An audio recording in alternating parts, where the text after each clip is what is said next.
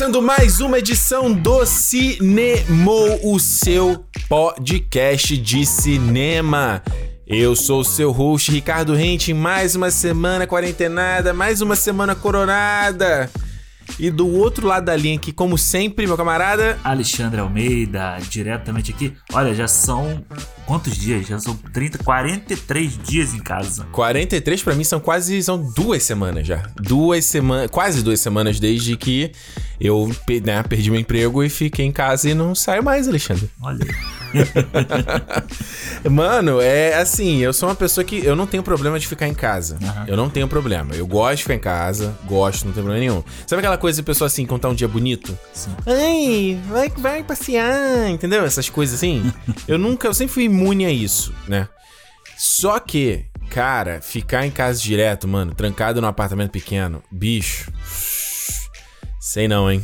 Eu acho que é aquele negócio, né? É o tipo, você não pode sair, né? É. É o você não poder fazer o negócio, é você ter essa, entre aspas, liberdade cerceada, né? Exato. É que é que é o ruim, né? Porque se fosse assim, ah, não, vou decidir ficar em casa. Tem tantos dias de sol bonito pra cacete que você não pisa fora de casa, você fica só vendo coisa repetida na Netflix. Exato. Agora que você não pode sair, é quando você quer e quando você sente mais falta. né? Exato. E aquele papo de negócio de tem que ser produtivo, hein, Alexandre? Você tá conseguindo ser produtivo? Cara, então, eu comecei. Eu comecei um curso novo, né? Tô estudando aí é, edição de vídeo e produção. Alemídia vindo aí, hein? Olha aí. E aí, cara, aí eu tô. Tenho que estudar, né? Tem as matérias, aí eu tenho. tô tendo aula de design de som, aí tô aprendendo a mexer numas.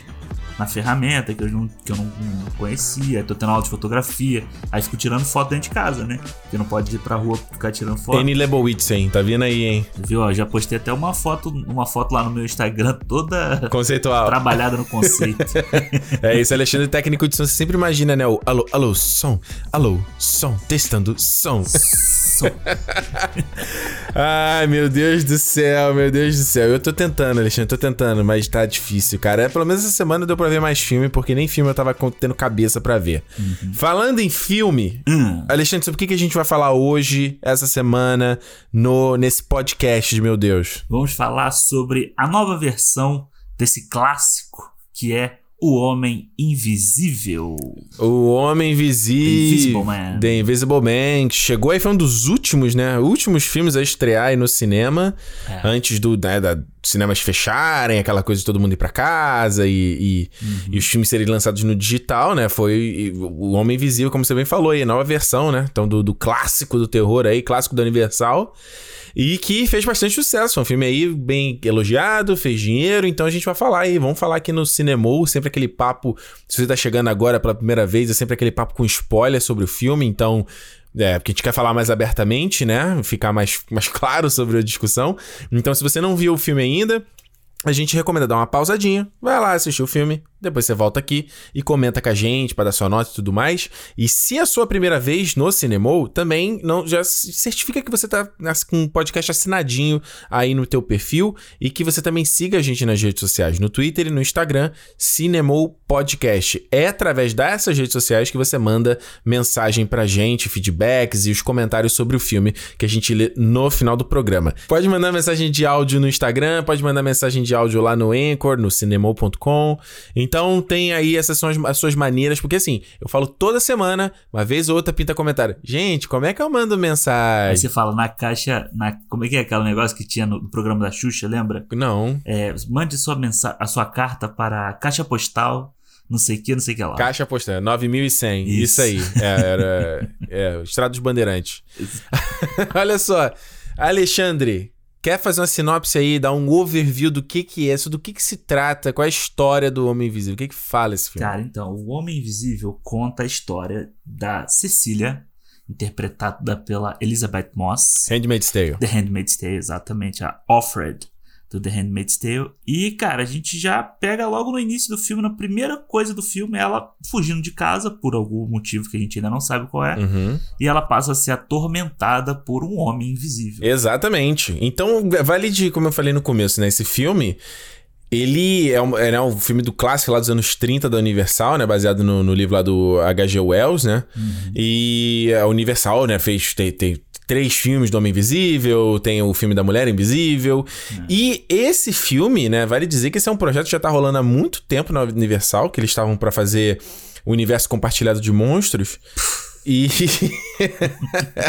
o universo compartilhado. Cara, a Universal tentou, né, Alexandre? Tentou, tentou. Era o, o Johnny Depp que ia ser o Homem Invisível? O Johnny Depp é seu nome invisível. Inclusive, eu lembro nenhuma San Diego Comic Con que eles tiraram. Foi quando era pra estrear o filme da Múmia. Aí eles tiraram uma foto. Já Ah, tinha anunciado, verdade. né? Ia ter o, o filme do Frankenstein, ia ter o filme da noiva do Frankenstein com a Angelina Jolie. Uhum. Aí eles tiraram uma foto, né, do, do elenco, né? Tipo como tira do, do- da Marvel, do- da DC. Sim, sim. Aí era o Tom Cruise e a Sofia Boutella, né, que faz a Múmia. Isso. O Russell Crowe, que era pra, é o Jen, Jen Kill, né, que ia, ia conectar todo mundo. Ia ser tipo o Nick Fury do universo. Uhum. E o, o, o Johnny Depp e o Javier Baden, que eu não lembro o que, que ele ia fazer. Acho que ele ia ser o do, o do Frankenstein, se não tô enganado. A noiva do Frankenstein, alguma coisa assim. É, pode crer, tio Javier Bardem. Eu tava tentando lembrar quem era o último dessa, da, da, da soma ali. É ele mesmo. É quase, é quase a Liga Extraordinária, né? Eles iam refilmar a Liga Extraordinária, né? Exatamente. É, eu não, esse, cara, essa coisa de, de universo compartilhado é, é, é bizarro, assim, sabe? Nem tudo dá pra fazer universo compartilhado, cara. Nem Exatamente. tudo dá pra fazer série de filmes. E aí a Universal se estrepou quando eles foram fazer aquele. O Drácula, lembra? O Sim. Drácula Untold, que eu não lembro como é que é com Luke Evans, sabe É. qual é? Aham. que era pra ser o primeiro desse filme, dessa série. Aí não deu certo. Aí eles, opa, não, não, pera, pera, pera, pera, pera, pera. Vamos começar de novo. Vamos começar de novo. Não Tu valeu. viu esse filme do Drácula? E viu o quê, mano? Tá, você tá a maluco. múmia tu viu. Porra, cara, a múmia, olha, a múmia. A múmia é. Alexandre, Eu não vi. a múmia é inacreditável de ruim, cara. É, é podre, assim. Já começa pela escalação do Tom Cruise, cara. O É. que, que tem a ver o Tom Cruise naquele filme? Cara, o Tom Cruise é grande demais. Entendeu o que eu quero dizer? Aham. Os caras querem botar, vamos pegar esse filme, vamos botar um monte de superstar e vai dar certo. E teve aquele I Frankenstein, lembra? Eu Frankenstein com Aaron Eckhart também? Caralho, é verdade. Exato. Então os caras tentaram, tentaram, tentaram. Aí o A Múmia foi um fracasso de bilheteria, um fracasso de, de, de crítica. E os malucos, mano, deixa pra lá. Aí abandonaram esse projeto do Homem Invisível. E por isso que o filme veio agora, ah, sem o Johnny Depp, obviamente. E dirigido pelo Leaf Anel, né? Que fez o, aquele Upgrade. Sabe qual é aquele filme? Sim, sim. Que, que já tem toda uma sacanagem de meio montagem meio videoclipe, né? Com um movimento de câmera bacaninha e tal, né? É, eu acho. E veio pela mão da, da Blumhouse, né? É. Que eu acho que. Eu acho que. Eu não sou muito fã de filme de terror, tá? Eu não gosto muito de filme de terror. Você, você tem medo? Não, não, eu- é assim, não é que eu tenha medo. Filme de espírito, essas coisas eu não gosto de ver. tá? Eu não gosto de ver. Eu prefiro não ver. É. Mas, tipo, não gosto muito desse, desse tipo de. Sabe, de susto fácil, essas coisas assim, sabe? Tipo, Jump scare. o jump scare, essas coisas. Eu acho isso meio, meio besta, assim. Nunca foi uma coisa que eu gostei. É, também não. Mas, assim, tipo, Jason, então eu achava engraçado. Eu- Era uma Ah. coisa que eu achava engraçada e tal. Então eu nunca fui muito fã. Tipo, Invocação do Mal. Eu vi o primeiro, achei legal, mas não tenho vontade de ver os outros, sabe? É. Mas eu acho que a, a Blumhouse, ela tem feito uma coisa que eu acho muito legal, que é diversificar o, o filme de terror. Uhum. Sabe? Criar coisas novas. Eu acho que o próprio, esse próprio Upgrade, ele tem uma coisa de ficção científica, mas ele tem uma coisa meio gore ali. Uhum. É, você tem o Atividade Paranormal, né? Que foi o primeiro grande sucesso deles. Tem o The Purge, que eles fizeram. Eles também eles bancaram aí os filmes do, do Jordan Peele, né? O Corra, o Us. Então, eles têm... Eu não sabia, eles inclusive... Eles são produtores do Whiplash e do Black Clansman. Olha aí. Maneiro, hein? Infiltrado na clã. Maneiro. É maneiro também, né? É. Mas eu acho legal isso, essa forma deles de diversificarem o horror e não ser só aquela coisa besta, sabe? Você vê a Lionsgate, ela fazia muito isso com, fez muito isso com Jogos Mortais, É. de fazer 10 Jogos Mortais. Esse ano vai ter mais um Jogos É, Mortais. puta, entendeu? nossa, eu vi essa notícia lá do. Nova contar a história do personagem do Donald Sutherland. Eu falei, pra quê, gente? É, É, Tem que contar. O cara jovem, meu Deus do céu. pois é. E aí eu acho que eu acho que a Blumhouse, ela cria coisas novas, sabe? Tipo aquele ah, é o Happy Death Day, sabe qual é esse? Que, é, que vai ah, e volta. é o como se dia. um- É, eu tô ligado, o dia da sua morte, né? Feliz É. dia da morte, alguma coisa assim. Feliz, é, feliz, dia, feliz morte, uma coisa assim. Que É. é. tipo um dia da marmota de terror. Porra, é maneiro. É uma coisa diferente do que a gente tá acostumado a ver, sabe? É. E às vezes nem, nem tanto se levando a sério também, né? Sabendo. Pois é. É, esse, Happy, esse Happy Death Day tem dois, né? Dele, ó. A morte te dá parabéns em português. Isso. A, É um belo título. a morte te dá parabéns. E muitos desses filmes aí com o James Wan também, né? James Wan lá do Aquaman, né? Por trás aí, É. que virou o, o padrinho, né? Desses filmes de, de terror, né? Veio Sim. com Jogos Mortais, teve aquele Insidious. O próprio atividade, atividade paranormal. Oh, não, o. Como é o nome? Conjuring. Invocação do Mal, né? Invocação do, Invocação do Mal eu gosto, hein? Eu vi o, eu vi o um eu gostei, o dois eu achei... Eu, eu acho que o dois tem umas ideias bem legais, Uhum. ah, mas eu acho que foi meio boring no, no geral, assim. Mas- E vai ter agora o 3, né? Que o nome do 3 é legal, né? Que é o The Devil Made Me Do It. Ah, é o diabo mandou nós fazer. Então, e tem essa coisa, né, do, dos personagens não serem aquela coisa muito séria, aquela coisa, sabe, você tem o a Vera Farmiga ali e o como é o nome dele? Patrick O Wilson. Patrick Wilson, eles não são Muito legal. é, é legal, sabe, a dinâmica dos personagens. Eu acho legal isso, eu acho É. é um, um novo tipo de terror que eu acho que não precisa ser, aí eu vou jogar aquele shade, não pode, não precisa ser o Midsommar, sabe, que tem que ser o, ah, que o terror pra gente inteligente, sabe? Eu acho que não precisa ser assim. Ah, meu Deus. Pra quê? Por que isso, Alexandre? Pra que não precisa, cara? Eles produ- produziram o Glass também, É, né? Não isso. sabia. O Glass, aquele maca. E o fragmentado também, né? O Fragmentar também? Cadê? Não tô... Também. Ah, que eu tô vendo aqui pelo ano. Fizeram aquele Má, né, com a Oli- o que teve Spencer, que eu vi o trailer, achei interessante, mas os reviews não eram lá, né, grande coisa. Aquele filme do Ouija, lembra? Ouija. Hoje. A Visita do Shyamalan. Tem um que chama Rush, acho que é Rush, que é da, da mulher que é surda. É legal esse filme. É, eu tava procurando aqui se ele... Eu não sei o que eu abri aqui pra ver, pra procurar. Esqueci. Esqueci o que eu ia procurar. Eu também, cara, eu, eu sou... Eu sou. Eu também sou meio nessa mesma vibe que tu. Eu não tenho problema com filme de terror. Uhum. Eu, eu gosto, assim, gosto, tu sabe? Eu gosto do filme de terror que é o que é o psicológico, entendeu? Que é a coisa que vai te deixar fudido na tua cabeça. Sim. Então por isso que tem. Por exemplo, filmes que pra algumas pessoas são pesados, tipo o Pi do Aronofsky, que ele tem umas coisas meio de terror, daquele coisa do som e tal, mas ele pra mim tem uma coisa psicológica ali que eu falo, caralho, o próprio Mãe também do Aronofsky. É. Ele é um filme de terror em, em alguns aspectos, tem coisa de susto, então eu acho isso muito mais interessante. Sei que você falou do jump, jump scare, É. que é aquela coisa que tá, né? O som meio assim. "Yeah", só- Cara, eu odeio isso. Cara, no It, tem no It 1 tem uma cena desse garoto na biblioteca, a mulher vai botar o livro na mesa. Blau! É tipo, pô, gente, pra quê, cara?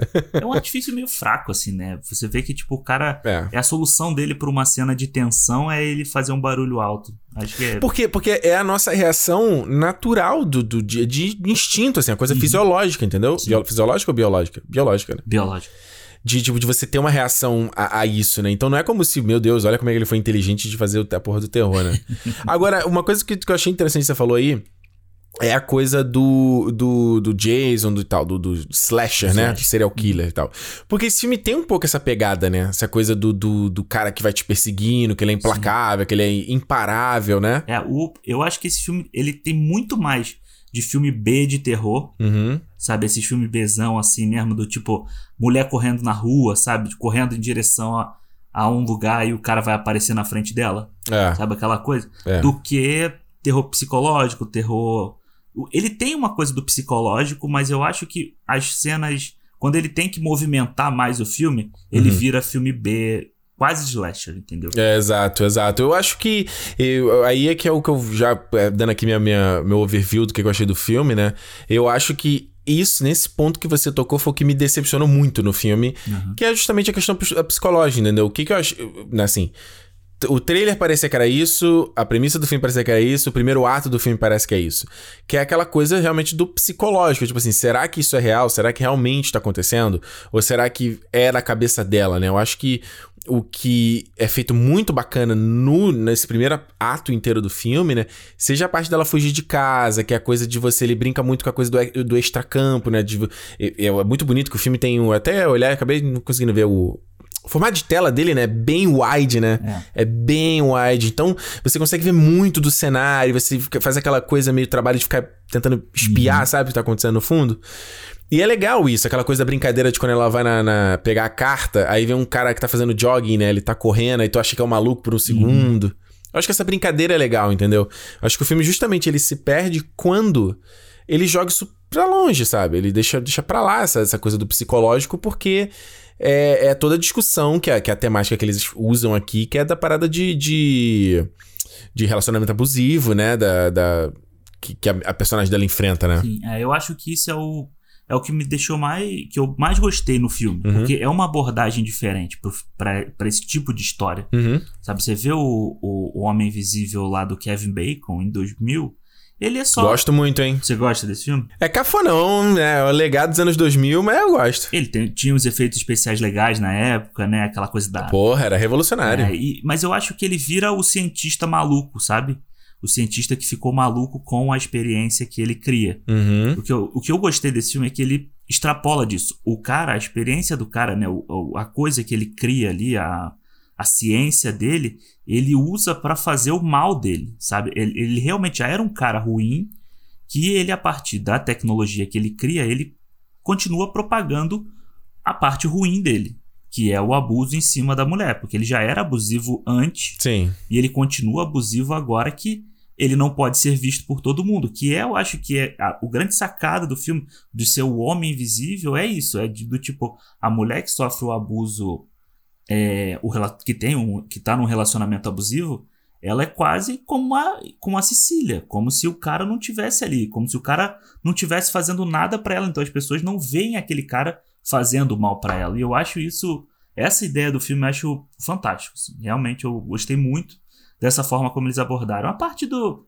do slasher, né, do, do terror ali, do, dessa coisa meio B, assim, ah, entra na entra na conta. Eu acho que pra mim ela entrou na conta, mas eu acho que no primeiro ato é muito forte isso, no segundo já vai trocando e no final é só correria. né? É, eu acho que. Porque o que eu, eu acho interessante, essa coisa do. Né, obviamente, eu não, né, não sou mulher, não, não, não posso me colocar ali e falar numa coisa que. Uhum. né? Não, eu não vivo, né? A gente sabe por ler histórias, por saber que essas coisas acontecem e, né, por é, pessoas que, é, como ela até fala no filme, né? Que ela não. O cara controlava o pensamento, controlava o que, que ela comia, controlava o que, que ela fazia. A gente já viu essas histórias na nossa vida, assim, a gente já viu.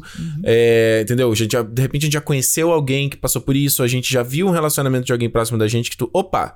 Sabe? Né? Tô reparando isso, aquilo, aquilo, outro. Eu conta uma experiência que, assim. No meu caso, isso traduz pra familiar. Uhum. Entendeu? De, de. No caso do meu pai, meu pai é uma pessoa que tinha muito problema com álcool e tal. Então você já imagina, né? As Sim. coisas. E, e existia essa. Teve muita coisa no filme aqui, quando ela ficava imaginando que tava vendo ele, ou imaginando que tava alguma coisa acontecendo, gerava aquela tensão, né? A pessoa ficava, tipo, toda tensionada o tempo todo.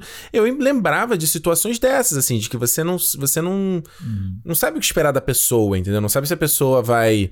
é, como é que ela vai estar reagindo, ou se ela vai estar ali, ou se ela tá chegando, entendeu? É um, é um sensamento de, de, de você não tá tranquilo, sabe? De você não tá. Sim, sim. Não tá. Eu acho que assim, o negócio é isso que você falou. A pessoa tá sempre no limite, né? Você vê a personagem da, da Elizabeth Moss, ela tá sempre no limite ali, ela tá sempre. O, o sentimento, as emoções dela estão sempre no alto. Então, tem uma hora ali no filme, eu não, sei- eu não, não me lembro qual o momento, que alguém encosta nela Uhum. e ela dá um pulo. É. Que você vê, tipo, é como se fosse um. Quase um. Sei lá. A pessoa tá sempre acuada, a pessoa tá sempre ali pronta pra pra devolver de alguma forma, pra escapar de alguma forma, né? Exato. E eu acho que, que justamente o que é interessante nesse primeiro ato, e que eu estava muito investido, era justamente o filme se questionar se, tipo assim, peraí, isso é verdade ou não, entendeu? Porque não só. Acho que havia uma oportunidade grande aqui de não só os personagens ficar, hum, ah, porra, não tá acontecendo. Que o cara tá invisível, que você tá maluco. Sim. Como o filme brinca com coisa de ser a cabeça dela. E teve um dado momento no filme que eu juro que eu fiquei pensando se. Eu falei, cara, será que de repente esse cara não existe? É, você duvida. E né? aí.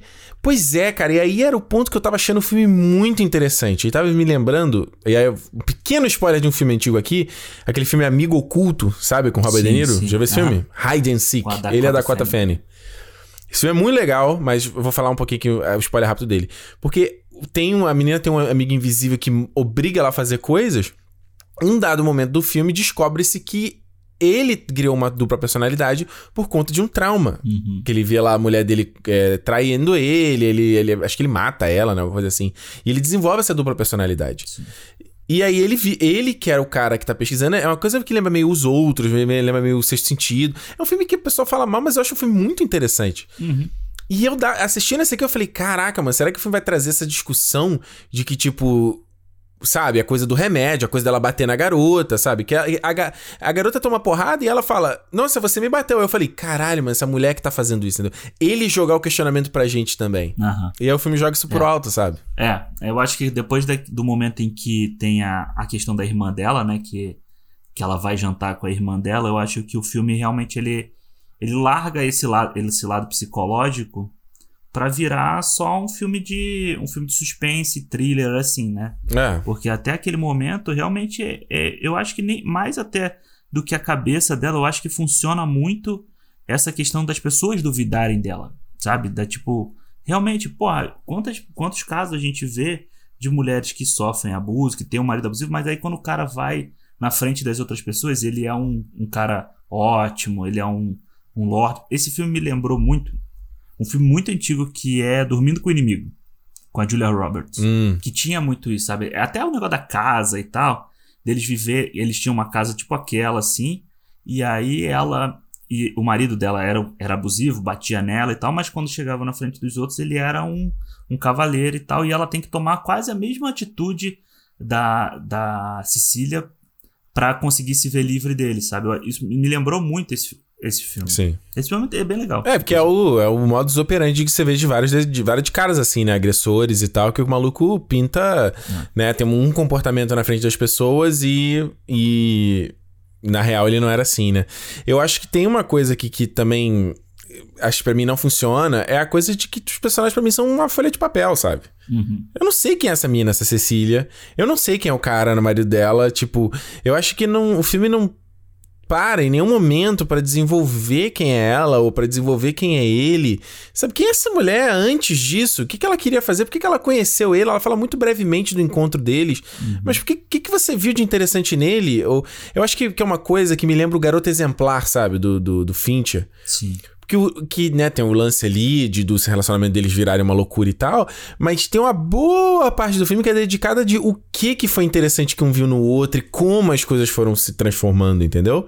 Porque no fim o cara, ele parece pra mim um Jason. Uhum. Jason Voorhees, ele é o vilão evil e é isso, sabe? Então, isso que você falou, da gente pegar. A gente pega. É como se a gente pegasse uma história do meio pro final. A gente já pega ela fugindo de casa no início do filme, né? A gente já pega, tipo, o meio do filme. Exato. Vamos dizer assim. Se fosse um filme de, sei lá, três horas, a gente tá pegando o meio do filme pro final. Mas eu acho que isso. É, eu, assim, eu, eu acredito que isso possa ser inte- intencional. Sabe? Porque eu, ah, esse filme é assim, é o filme de terror da era do Me Too, né? Você Sim. pode ver várias pessoas que falam sobre esse filme, eles dizem isso, é um filme de terror para essa época. E eu acho que isso de você ter que acreditar naquela mulher, você ter que estar do lado dela, é, entendendo qual é o lado dela, independente de você conhecer ela ou não, eu acho que isso faz parte da tem- do, do tema, sabe? Do- da, da mensagem que eles querem passar. Tipo, você não precisa saber que ela é uma boazinha, que não sei o quê, que, que se apaixonou por aquele cara, pra saber que ela sofre um abuso. Sim. Entendeu? Mas eu entendo, sim, eu entendo. É tipo assim, você não, não é pra questionar isso. Você tem que ficar do lado dela, não importa o que, entendeu? Inclusive no final. É, mas isso, isso me lembra. Eu, até vendo esse filme, eu lembrei quando você falou do. daquele filme brasileiro, A Vida e Obra de Eurídice. É esse? Eurídice, não sei o quê? A Vida Invisível de Eurídice Guzmão. Isso, isso. Que você falou que, que os, todos os caras eram babacas no filme. É. E exatamente. aí eu fiquei reparando, porque, por exemplo, o cara lá, o que recebe o amigo dela, o cara é maneiro. Ele é maneiro até demais. Ele é too Uhum. nice guy. É, eu ficava até achando se eles tinham alguma coisa, né? Ali o. Não, as relações são completamente nubladas. Você não. É. eu- primeiro eu entendo que a, a irmã dela, na verdade, tá com um cara. Aí não, na verdade, a irmã dela mora em outra casa. Quem é aquele cara? Quem é aquela pessoa? Ele é amigo da irmã, amigo. Uhum. Enfim. Aí ela vai fazer entrevista, aí o cara dá um em cima dela, que ela fala que a casa. É, que, que todas as mulheres bonitas vão pra Paris. Aí eu, opa. O cara vai, vai pintar todo homem como filha da puta. Aham. Ah, e aí o cara fica falando. Como é que ele fala? Ah, a gente sabe a importância de um closet. Alguma coisa assim, ó, bem, bem cafona o negócio. aí o irmão do cara. Do, do, do, do, Tom, né? do Jay. É, do. Como é o nome do, do cara? Do Adrian. Do é. Adrian. É um puta babacão na primeira cena. Eu falei, meu Deus, vai entrar nessa onda, entendeu? Acaba que o filme não vai por esse caminho, porém, ele tem uma coisa que eu achei muito ruim, que é a direção de atores. Uhum. porque eu acho que eles interpretam coisas diferentes em cada cena.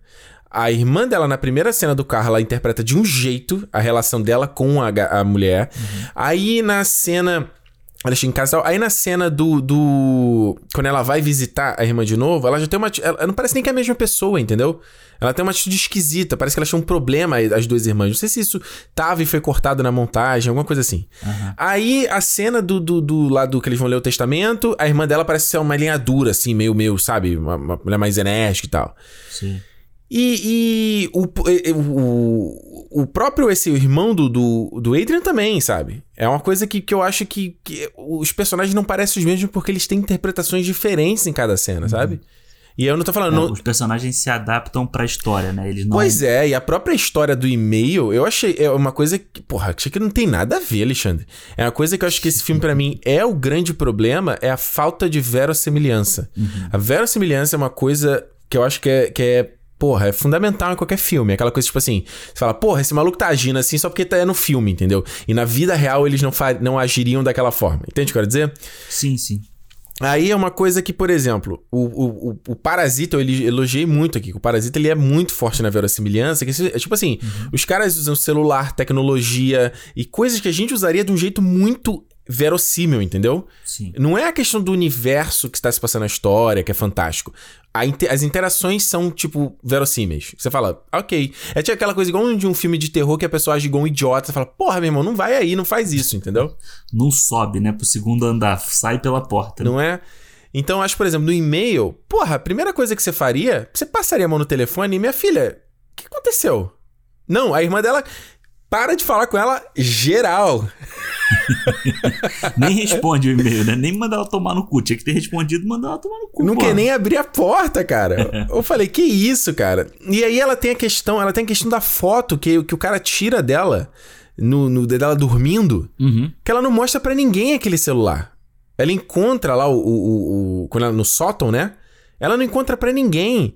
Ah, ele, ele joga tinta nele aí a tinta fica na roupa, depois tinta, ele desaparece, ele volta a ficar invisível completamente. É, isso é então, é assim, tu fala assim, meu irmão, é beleza, para fazer a história funcionar, sabe?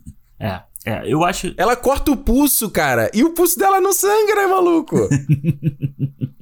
É, isso aí é foda mesmo. Porque eu acho assim, a história da irmã, eu concordo com você. No, na primeira vez que eu vi o filme, eu achei muito estranho, porque, tipo, até a parte. Logo no início, assim, desde a parte que ela foge com a irmã e da parte que a irmã já aparece logo depois na casa do cara, uhum. você já vê uma mudança de, de, de, na forma de falar entre uma e outra e tal.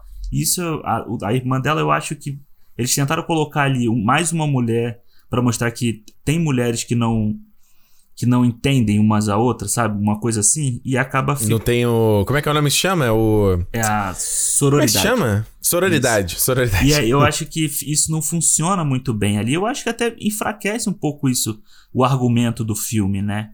De você. De, porra, se você tá falando de um Me Too da vida, a irmã dela deveria ser a pessoa que ficaria do lado dela, sabe? Deveria ser a pessoa. Uhum. Ou a, a, própria menina, sabe? A, a filha do do cara que eu achei que, fosse, que isso fosse acontecer. Porque a menina é muito esperta. A menina tem uma tem essa coisa de ser muito esperta. Uhum. Mas também acontece isso. É mais uma que vira as costas para ela. Exato. E tem uma questão também, uma questão de. de eh, mais uma vez falando de verossimilhança, né? Vamos lá. Esse filme aqui, ele muda um pouco a, a interpretação do, do, desse personagem, né? Do Homem Invisível, né? Sim. Se antes, lá nos anos 30, ele brincava com a coisa do cientista usando uma fórmula, né? Uma poção, não sei o quê. O próprio filme do Kevin Bacon Faz também isso, era um soro exatamente. lá que eles colocavam e tal. Nesse aqui é o dos anos anos 2020, né? Que é a tecnologia, né? É. E o cara é meio. Aí, eles tratam esse cara como quase como se fosse um Tony Stark. Uhum. Que o cara, no, na, no, na garagem dele, ele cria um traje de invisibilidade. Ele é um Elon Musk da vida, assim. Né? Exato. E ele, assim, é milionário e tal, famoso conhecido. Pera aí. Vamos, vamos botar os pingos nos aqui. Se é um cara desse, o cara morre desse, assim, e a mina olha ali no celular, ah, acabou. Tá, ele morreu e ele morreu. E todo mundo acreditou. A casa dele, ninguém foi lá, sei lá, né? Só tem os, os, te... os tecidos, né? Mas tá tudo lá. E ninguém nem. Assim, se o cara é inteligente, ninguém nem sabe que, que ele trabalha com óticos, né? Uhum. Tipo, essa pesquisa não é conhecida, ninguém sabe de nada. Não tem que- imprensa, né? não tem imprensa. pare- Sabe o que isso parece? Parece no filme do Venom, quando eles vão lançar um míssel em São Francisco. Tipo assim, é 5 horas, daqui a meia hora vamos lançar um míssel? Pô, fechou, já é. Sabe? Eu não vi esse filme, eu não posso criticar isso. Você você tá feliz. Então, assim, eu só falo assim: se um cara desse mo- eh, morreu e a mulher tá falando um bagulho desse, e o cara é conhecido por trabalhar com um bagulho óticos e. Mano, algo- sabe, a- o lance de ninguém acreditar nela também me passa muito. É muito inverossímil. É, eu, eu entendo, mas eu acho que é, o, é a suspensão que a gente tem que fazer no filme, sabe? Eu, eu consigo fazer para o filme, sabe? De você deixar isso passar ah, pelo enredo do filme. Porque não, não seria, entre aspas, o mais importante que você que tomasse tempo do filme para explicar isso. Eu acho que, para mim, essa, esses detalhes, essas coisas, que eu acho que pode incomodar quem incomodou a você, não me incomodou. Me incomoda muito mais essa questão que nem eu tava falando da, da irmã dela, sabe? Isso é uma coisa que me incomoda mais. Hum, É sério, é verdade, hum. pô. Mas, mas, mas, mas numa Ascensão Skywalker também incomoda pra caralho pra você, né? De não ter. Ah. Olha só, você fica falando É, pra não voltar é, nesses assuntos, ah. mas tá vendo como você faz? Porra, Alexandre, porque peraí, cara. Olha Porra, só, não, olha olha só. que não, não, não, Vamos mas comigo só, aqui. Vamos lá, então tá bom. O Ascensão Skywalker. Eu falei é da um Ascensão de sacanagem. dois Você filmes defendendo a. Ascensão. Não, não. São dois filmes antes. Esse filme a gente nem sabe, a gente não sabe nem qual é, qual é a do cara. O cara é famosão, é rico, não sei o quê, mas ele pode ser só um inventor. Ele não precisa ser um. Ele não precisa. Ele pode ser só um cara que tem patente. Ele tá só no. Como é que. Lá no Tudo ele só tá lá botando Tudo bem. dele Não, tudo bem. O problema não é esse. O lance é tipo assim: o cara morrer, isso não ter uma imprensa, ou a menina tá falando e, e automaticamente todo mundo descreditar o que ela tá falando, embora as pessoas sabem. Sei lá, que o, o cara tá, o cara trabalhava de alguma forma com isso porque o maluco era rico pra caraca numa mansão absurda, né? Que eles moravam. Agora, Maneira casa. inclusive. agora, a gente quer trazer. Parar da coisa da, da fantasia do filme. Uhum. A parada. Quando ele, quando ele mata a irmã da garota. Bicho, a cena é tão feia que eu tive que voltar pra entender o que acontece. Aham. Porque ela. A faca se suspende no ar, corta o, o, o, o bagulho da irmã, aí ela faz uns 180 grau- graus pra mão da, da, da, da Cecília. Como se ela tivesse usado um poder da força ali pra puxar o bagulho. Aí eu falei assim. Peraí, vamos imaginar que o cara tá fisicamente ali segurando aquela faca. Como ele fez isso, cara? Que a faca dá uma volta na mesa, meu irmão. Não, a faca faz. É a câmera que faz o movimento. É a faca. A câmera tá parada, brother. Mas é só isso, é só a, a faca que você tá falando da cena ou é que a cena toda é ruim? É a questão justamente que eu tô falando assim, de, de, de- do, do filme forçar pra a gente, acreditar, Aham. né, pra que a coisa funcione, entendeu? A gente tem que passar muito pano pra coisa funcionar. A cena pro próprio lado do manicômio lá, que ela ameaça se, matar, e aí ele. O, o- aquele irmão dele vai lá, põe um papel que não dá nem pra ler o que tá escrito no papel, né? Com uma. Eu não entendi aquela cena, que ele. É como se fosse uma. É como se ela. Eu entendi que ela como se ela devolvesse o dinheiro, né? Ela não vai ficar com Mas ele coloca um bilhete mão. embaixo, você não reparou, não? Ele, ele coloca um bilhete. Tem um bilhete embaixo da pasta que ele coloca em cima. Aí o bilhete não dá pra ler o que tá, Tem um negócio escrito, não dá pra ler o que tá escrito.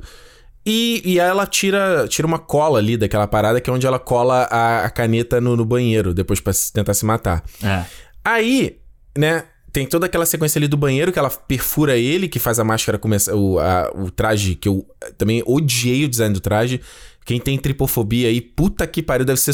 É isso que eu ia falar. Bicho, a, a cena que ela aparece em close-up, eu saí e fui no banheiro. Eu falei, não tem, eu não consigo ver. Não tem como, com aquela coisa meio de colmeia. É, eu aí ia falar isso. Quem tem tripofobia tá fudido, porque o bagulho é aquelas câmeras assim, Porra. mexendo e abrindo, fechando Horrível. e tal. É foda. Alexandre, a cena. Olha, vamos comigo. A cena toda do manicômio. Vou nem entrar no detalhe de que você tem câmera de segurança. Vou nem entrar nesse detalhe que tem ali ah, o corredor que teria filmado tudo. Beleza? Beleza. Porra, cara, você quem assistiu aqui Dexter comigo, sabe lá? Existe a galera que faz o padrão do, do sangue, de onde veio o detalhe do tiro, são os peritos, né? Uhum. Bicho, qualquer análise ali daquela cena, você vê que não foi ela que atirou. Você vê que tem um fator extra ali, tem um fator externo ali, sabe? Mas, aqui, mas naquele momento, ela já. Ela é o momento em que as pessoas passam a ver que tem uma outra pessoa ali. Sim. É claro que as pessoas não estão acreditando nela, assim, de um cara que tá na sala de segurança ainda não acredita porque acabou de acontecer. Ele não tá olhando ali, não tá vendo a situação. É, mas o filme trata como se fosse igual um videogame, né? Que vem de dois em duas pessoas, dois, ele mata dois, aí depois mais dois, ele mata dois. Sim, e depois, é quando, igual- ela, é quando ela tá correndo pra sair do bagulho, os caras ainda estão perseguindo ela. Ainda faz Cecília, põe a mão pra cima, não sei o que, blá, blá. Sim, porque até aquele momento, todos os caras que vêm pro corredor, eles estão atrás dela.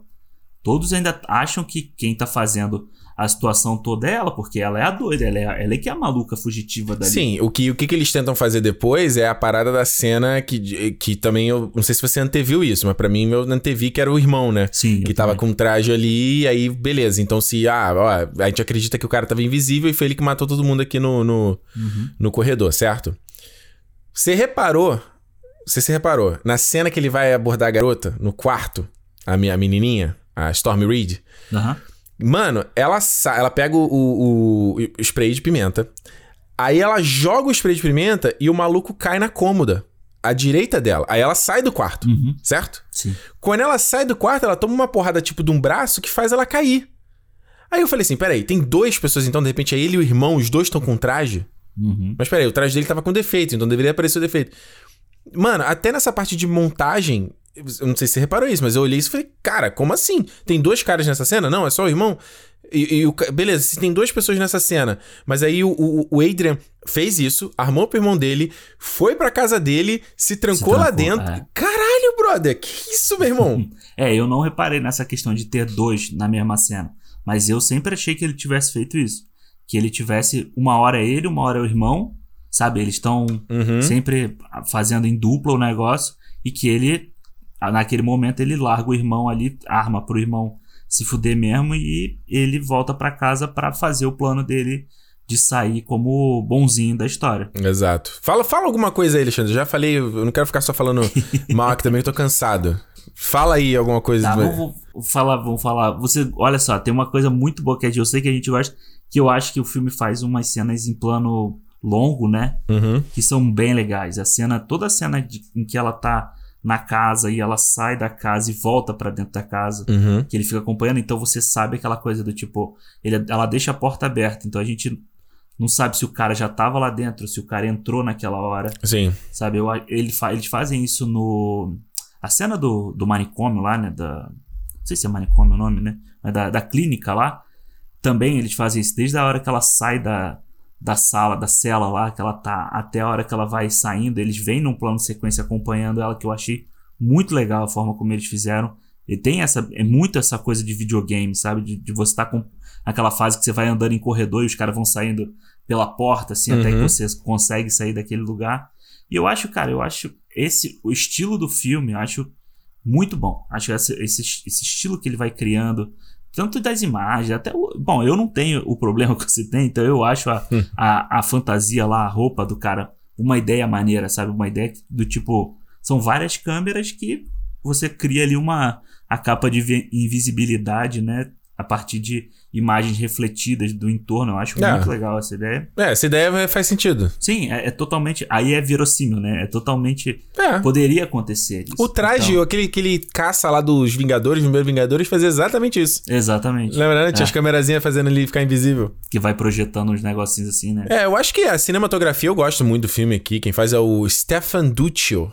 Eu acho bonito que ele brinca muito com é, câmera subjetiva, né? Você. Uhum. É, a- a- é, você, é, você tá no ponto de vista da câmera, né? Então, é, observando ela, é, tem muita coisa. Ele não tem muito movimento. A câmera tá numa estabilização absurda, né? Ela se move devagarzinho. Sim, e tem muito essa coisa de, de, de escanear o ambiente que eu acho legal, entendeu? Tipo assim, você mesmo tá procurando com ela o que que. É, você tem os movimentos como se fosse de pescoço, né? Virando de um lado pro outro, assim. Exato. E na parte da, da, da, da, da- ação é bem parecido com o que.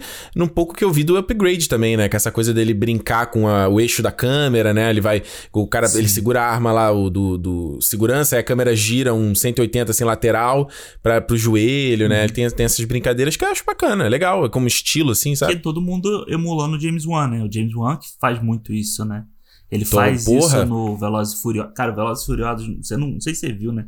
O 7 que é o, O 7 eu que, é o que ele dirige, ele faz a hora que o Jason Statham e o, e o The Rock estão brigando, que ele faz muito isso, né? Tipo, rola por cima do sofá e aí a câmera rola junto Rola junto. E É. aí ele faz muito isso. Eu, o, no Aquaman ele faz muito, ele faz isso também né, em algumas lutas do Aquaman. Eu acho, cara, eu acho a estética do filme uma coisa que é, é muito legal de você ver. Eu acho muito legal de você escapar do ambiente escuro que filme de terror faz o tempo inteiro, sabe? Você escapa, é tudo muito iluminado. A casa é iluminada, tipo, tirando o sótão na hora que ela vai pro sótão, claro que o sótão não tem iluminação. É. Mas a, a clínica é iluminada, então a própria casa deles, por ser de vidro, né? Tem muita iluminação. Então, então eu acho muito legal que ele escapa, ele faz o susto no escuro uma vez, eu acho que é no início do filme. Uhum. Cara, que ela tá chegando no carro da irmã e o cara vem correndo lá do estúdio, que eu tomei um puta de um susto nessa hora. Eu também, também. Também, também. e aí eu acho que. Eu acho muito legal é, é você mudar um pouco a estética do filme de, de terror, de suspense, assim, pra fazer uma coisa, uma coisa nova, mais, mais moderna, sabe? Ele tem cara de filme mais moderno. ah, sem dúvida, sem dúvida. Vamos, vamos pra nota, pra avaliação final do filme, então? Quer fechar já? Pode ser.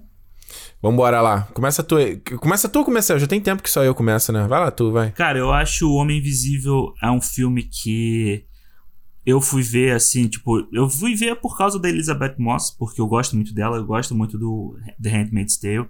Eu acho que ela é a, a, a maior imagem de sofrimento da mulher no, na, na mídia hoje, né? Hum. Que ela, porra, o que ela passa lá no, na série é uma coisa que a gente tem que abrir um pouco o olho também, né? Porque é muito mais atual do que um futuro distópico. É. E eu acho que aqui nesse filme ela traz muito dessa carga que ela já tem, né? Dessa facilidade que ela já traz da, da série, né? Essa bagagem que ela já tá trazendo de lá para um filme que eu acho que tem uma mensagem legal, sabe? Eu acho que tem uma, uma, uma ideia legal dentro do filme de terror, sabe? De você trazer um terror que é atual, é um terror que é do dia a dia de milhares, milhões de mulheres, né?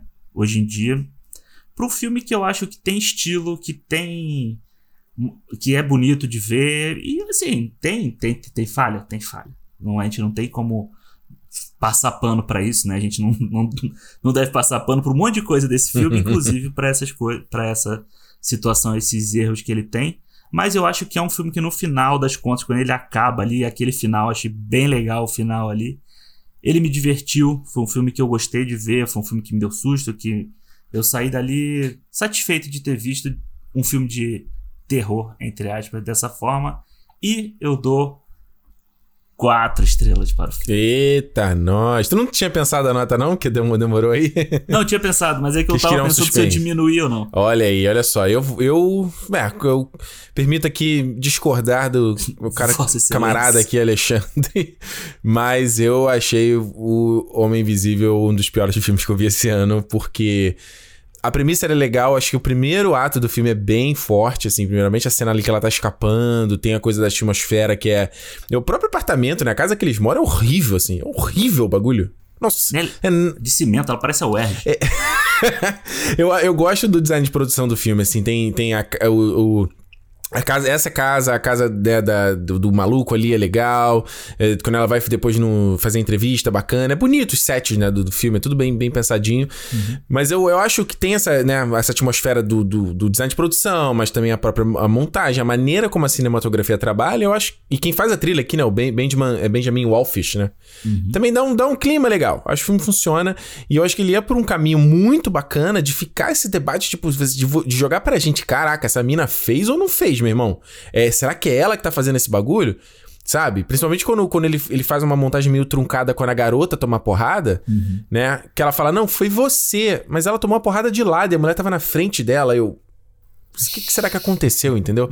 Mas eu, mas eu comecei a me questionar. Falei, porra, vai virar essa bagulho. E aí depois o filme descamba por uma. Sei lá o que que vira, entendeu? E eu acho que.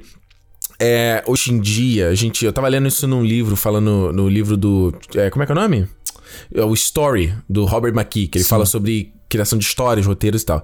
E aí fala que hoje em dia, né, a gente, quanto público, é muito mais exigente, né? Hoje em dia é muito fácil a gente ficar apontando, ah, isso é um furo de roteiro, isso é um furo de roteiro, isso é um furo de roteiro.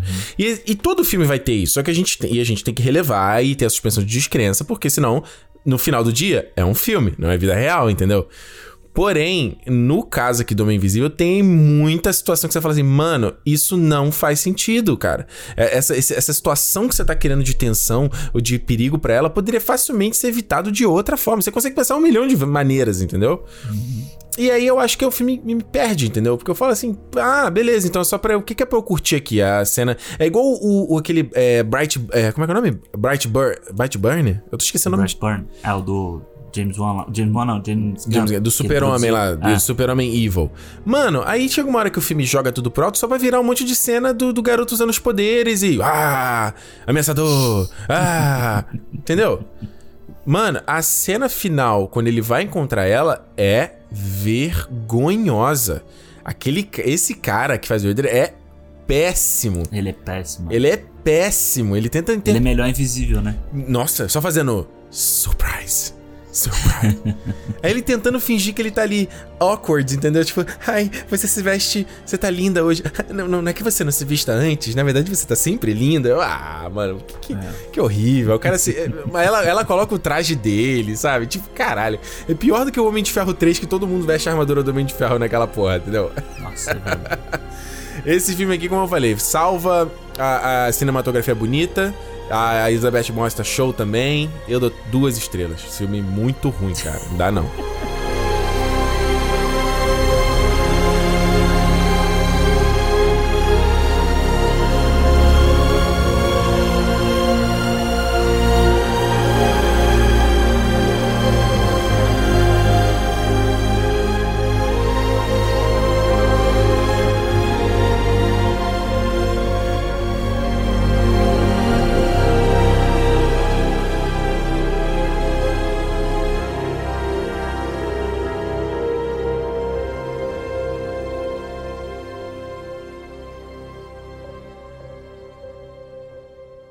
Muito bem, muito bem, muito bem. Vamos aos feedbacks. Aqui, momento de feedback do cinema. Momento que a gente vai ouvir a mensagem de vocês, as cartinhas, o correio, o correio secreto, mensagem de fumaça. Você sabe, né? Aqui eu acho que sempre é Eu vejo cada vez mais a tendência da galera, né? Rapadura Cash, Nerdcast, os caras estão cortando negócio de, de, de feedback mensagem. Mas eu sempre achei isso muito legal, Alexandre, sabia? Eu acho, sempre achei maneiro essa interação e, sabe, não ficar só a gente aqui plá, plá cuspindo coisa e não sabe, não ouvindo de volta o que a galera tá falando? É, eu acho que é legal. Eu acho que desde. É a mesma coisa das redes sociais, né? A interação, isso é, a interação da rede social é, é, é, o que é mais legal, né?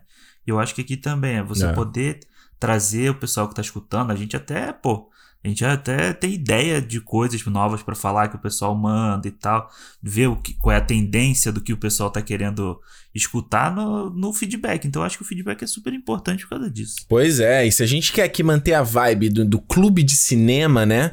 A gente tem que ouvir o que vocês têm a dizer também. E se você quiser mandar sua mensagem, falar a sua, a sua opinião, né? A sua análise, o que, que, o que, que você achou sobre o filme que a gente falou na, na, na semana, é só você fazer através do Cinema Podcast no Twitter ou no Instagram. Pode mandar mensagem pra gente. A gente sempre salva, deixa guardadinho aqui para ler na, no momento da gravação. E você também pode mandar mensagem de áudio no Instagram ou direto no Anchor, que é a plataforma onde a gente publica aqui o podcast. Então, se você for no cinema.com, tem lá um botãozinho gigante escrito mandar mensagem de áudio, pode mandar, não tem problema nenhum. Ou manda pelo Facebook, ou pelo Instagram também, que a gente já deixa salvo, é, sem problema nenhum. E se você for né, de old school, pode mandar cinemopodcast.gmail.com, tá tranquilo mandar e-mail também, certo, Alexandre? Certo. E hoje, então, vamos aqui aos feedbacks do programa Cinema 27 da semana passada, que nós falamos sobre o excelente resgate da Netflix, que foi confirmado em sequência, hein, Alexandre? Vai ter. Vai rolar, vai rolar. Joe Russo vai voltar para escrever o roteiro. E ele diz que está confiante de que vai conseguir trazer o Chris Hemsworth de volta e o Sam Hargrave, né, para dirigir, né? Então. Vai ser o, o resgate num plano sequência só dessa vez, né? O 1917 que a gente quer. Vamos lá, Alexandre, qual a primeira mensagem que a gente recebeu? Uma mensagem de áudio do Anderson Mioto. Coloca aí pra nós. Vamos lá. Solta o som aí, menino. Fala aí, pessoal do Cinemol, Ricardo, Alexandre. Um bom dia aqui do Anderson Mioto, direto do de São Paulo, Brasil. Nessa quarentena, que tem sido dia de cinema, todo dia é dia de cinema na quarentena e, consequentemente, é Cinemol também. Passando aqui rapidinho para falar sobre o último programa e eu gostei bastante do filme, né? um filme de ação aí padrão anos 90, anos 80, mas com um toque todo moderno aí, né? As influências do John Wick. Pra gente que nasceu ali na década de 80 e cresceu na década de 90, vendo esses filmes de brucutu, de ação da, desses anos, é muito legal ver um filme é, atual que tenha essa mesma pegada. Então é, é, é bom demais, pelo menos para mim foi bom demais ver um filme com esse espírito de ação dos anos 80. E uma curiosidade aí, o Sam, que é o diretor do filme, além de ter sido dublê do Chris Evans, ele foi também dublê do Chris Hemsworth, do Thor. Beleza? Um abraço aí para vocês, parabéns pelo trabalho, o podcast tá show. Fala aí, Anderson. Pô, pode crer, mano, é exatamente isso aí. Eu acho que a, o legal. É... Eu também era. Eu te falei no programa, né? Eu era muito fã, cara, desses filmes de, de, de Brucutu, Van Damme, cara. Eu era, porra, alucinado pelo Van Damme, cara. E se você for pegar esses filmes e olhar pra trás, são filmes muito toscos, assim, toscos no sentido de, de, história, né? Os personagens, tudo muito tosco, que vale realmente ali o, a, fazer a tua, a tua adrenalina dar aquele pump, é, né? Eu acho que esse filme, o, o Resgate, ele tem muito disso mesmo, mas eu, eu acho que aquilo que a gente falou no filme, de você trazer uma, uma contextualização do, do dia de hoje, de trazer um trauma, assim, você vê que nesses filmes de 1990 e tal, o, o herói era sempre muito certinho, ele tinha o trauma dele, mas ele era muito certinho, né? Hoje em dia você tem o herói que ele tem um lado escuro, meio cinza ali, mas ele, ele também tá fazendo bem, mas ele também tem o lado. Ele não é totalmente é, correto, né? Ele é o herói quebrado, né, Alexandre? Exato. Exato. Olha só, vamos para a mensagem de áudio aqui do André Oliveira Machado. Vamos lá. E aí, Alexandre, Ricardo, meus quarentenas favoritos. Eu curti o resgate, achei bem legal, apesar dos clichês e da história arroz com feijão. Mas é aquele arroz com feijão que tem um temperinho da vovó, né? Que a gente come e fica bem feliz ali, de coração aquecido. Mas eu queria tirar uma dúvida com vocês. Esse filme é produzido pelos irmãos Russo e eu sempre tive uma implicância com esses marcos de, de produzido pelos mesmos diretores do filme tal. E eu sempre me perguntei, pô, mas se o cara dirigiu lá e não dirigiu aqui e só produziu, qual é a diferença disso? Até que ponto a influência do produtor no filme a gente consegue ver ali no produto final? É, então, essa dúvida que eu tenho, apesar de os irmãos russos estarem envolvidos no roteiro, mas nem sempre é assim. Abraço para vocês aí e eu tô odiando esse coronavírus que eu quero o meu cinema de volta. Quer responder ele, Alexandre? Então, cara, eu acho que eu acho que a grande diferença desse filme para outros é porque tem filmes que você vê que a influência dos, dos produtores ele tá lá forte, né? Você vê que nem a gente pega De Volta para o Futuro, que ele é produzido pelo Steven Spielberg, mas muita gente acha que De Volta para o Futuro é até dirigido por, pelo Steven Spielberg porque tem a coisa, a marca dele ali, né?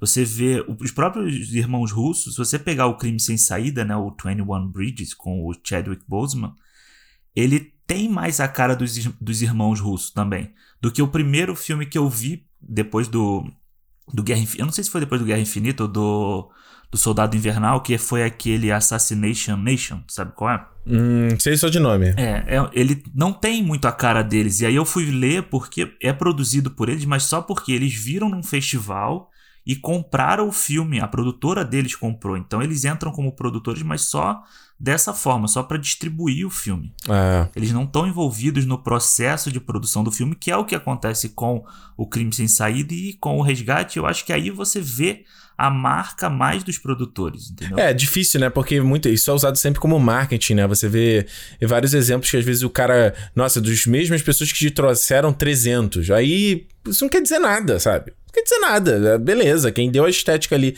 da parada é foi o Zack Snyder, entendeu? E a galera ali de dublês, né? Então, é, é, difícil dizer, André, respondendo a tua pergunta, porque é, você tem que ver filme a filme, sabe? É isso que o Alexandre falou. De Volta para o Futuro é um exemplo. Eu pego o, trans, o primeiro Transformers também, que tem a, a, mão ali do Spielberg também. Você vê que ele tem uma outra vibe. Uhum. Ele tem uma vibe que ele foca no moleque, sabe? Aquela coisa meio ET, né? Você vê ali que, que tem... Aí, aí é difícil você dizer o quanto que o cara participou, quantas reuniões ele participou, o quanto ele estava envolvido. É difícil dizer. É. Outro exemplo, o Nolan com o Homem de Aço, né? Também, que ele tava mais próximo ali envolvido, né? E você vê que é um filme que tem uma outra cara também. Sim. Então, o, eu lembro de um. Tem, tem o. o é, acho que é o, do- o o documentário do Star Wars, né? O Empire, Empire of Dreams. Que ele mostra o Irving Cashner, que dirigiu o Império Contra-Ataque, ele falava do papel do George Lucas como produtor, entendeu?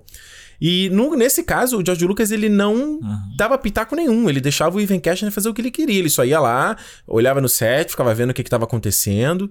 Então, assim, respondendo a tua pergunta, é, é, de, é é de filme a filme, entendeu? No- nesse caso do resgate, pô, o cara escreveu o roteiro também, entendeu? Então você vê que tá um pouco mais de mão. É a galera que tava envolvida no, no trabalho, nos outros filmes deles. Então acho que é uma proximidade um pouco maior, né? Não é só lá igual o Brad Pitt lá na Plan B, né? Que ele compra o filme ali, eles financiam o filme, né? Pra distribuir. E beleza, o, o Brad Pitt ganha o. Bom, ele ganha como produtor porque ele seleciona o projeto também, né? Tipo lá o 12 anos de escravi- escravidão, né? Aquela coisa toda, né? E eu acho que é é uma, é uma, uma produção diferente da que, tipo, que o Kevin Feige faz também na Marvel, né? O Kevin Feige, ele é produtor, mas ele é um produtor nível acima. Tipo, ele é o produtor que, que junta tudo, todo mundo, que tá caçando quem é a melhor voz pra contar aquela história, quem é o cara que vai trazer uma coisa nova. Então tem, tem vários tipos de produção. É tanto que você vê na, no filme, né? Tem, tipo, tem produção, tem produção executiva, são trabalhos totalmente diferentes com um nome parecido, né? É, o produtor executivo geralmente é o cara que entra com a grana, né? É. É o cara que pega o projeto. Tanto que o Kevin Feige entra como produtor executivo também, né? Você vê, tem muitas dessas regras. Isso é uma parada que vale, cara, é um programa inteiro. É, é um vídeo no YouTube onde os caras explicam. Até eu tava vendo esse é, recentemente, quando você vê, lá, sei lá, roteiro, né? Ou screenplay. Aí tem o nome da pessoa, né? Fulano de tal, and, o AND. Beltrano e aí aquele é tipo, como é que se chama? É, é, é comercial, né? Que chama aquele? É comercial, né? Beltrano e Ciclano. Aí ele quer dizer que, na verdade, o Beltrano e o Ciclano foram os caras que escreveram, escreveram juntos o roteiro. A quatro mãos.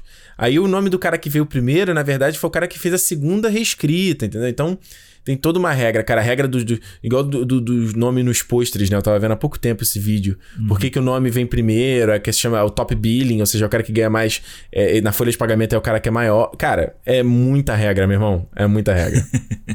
Vai lá, Alexandre, vamos na próxima aí. Boa, boa pergunta do André. Boa pergunta do André. Tem uma mensagem aqui, ó, do Ludson, Ludson Lélio. Vamos lá. Fala Alexandre, fala Ricardo. Assisti o Resgate e concordei com o que vocês abordaram sobre os detalhes do filme. Eu particularmente me senti na Índia. Achei muito imersivo e senti a sujeira nas ruas. Um fato que me chamou a atenção na briga do plano de sequência, percebi que as pessoas que estavam assistindo a briga simplesmente não fizeram nada e continuaram a vida normal. Será que na Índia é normal ter essas brigas? KKKK. Quero deixar uma pergunta. Ah, quais as chances do filme The Batman repetir o sucesso do Coringa? Então são dois comentários É. diferentes na mesma pergunta. Lançou uma pergunta. Mano, é sucesso, você tá falando o quê? Sucesso de bilheteria? Eu achei pode, grande, né? O filme do Batman, né? É. Acho que tem grande. O do Coringa também ganha muito de boca a boca, né, cara? O cara de ser um negócio diferente. Ah, é um filme perigoso, né? Ele ganha nisso também, né? Ah, eu acho que sucesso comercial tá garantido por ser o Batman e eu acho que sucesso artístico, né? Vamos botar assim. Eu acho, cara, eu confio pra cacete no Matt Reeves. Acho que ele. Cara, é bom. O que ele fez no Planeta dos Macacos aí é um absurdo. O, Cloverfield, o primeiro Cloverfield também, ele conta uma história muito bem contada. E, cara, o Robert Pattinson e o elenco do filme já garantem também que, porra, o nível não vai ser baixo, né? É, não, sem dúvida, sem dúvida nenhuma. Olha só, a última mensagem aqui do dia foi ler aqui a, a- mensagem da Elaine Lima. Ela falou o seguinte, ó. Olá, meninos, primeiramente parabenizar. Ó, gostei dos meninos, hein, Alexandre?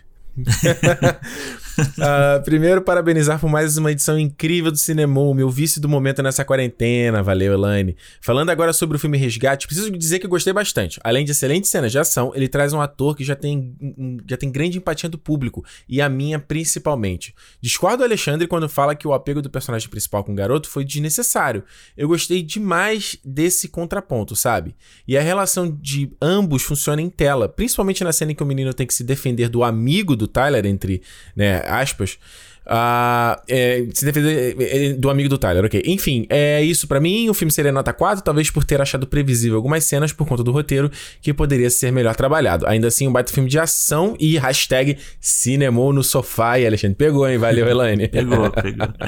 ela tá falando aí que ela, que ela discordou, né, do que eu falei. Então, eu só. A, a questão que eu falei não é. Eu acho que não é nem da relação dele com o garoto, sabe? Eu acho que tem outros filmes de relação de do protegido com o protetor, que nem eu citei, o Chamas da Vingança, ou você o tem... O profissional, porra. O profissional. Eu acho essa relação legal. O que eu não gosto é, tipo, o melodrama do Chris Hemsworth contando pro garoto isso. É. Sabe? Acho aquela cena, tipo, meio desnecessária, ele chorando e tal. Quase que o garoto passando a mão na cabeça dele fala assim: Não, você não é.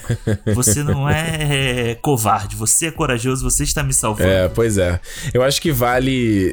Eu acho que vale, né, pra esse segundo filme aí, realmente dar um.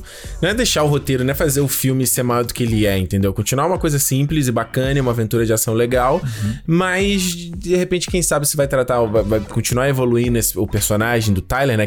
se ele vai fazer uma sequência, seria legal a gente conhecer um pouco mais desse cara, entendeu? E saber um pouco mais sobre ele. Porque senão Sim. ele vira uma folha de papel, né?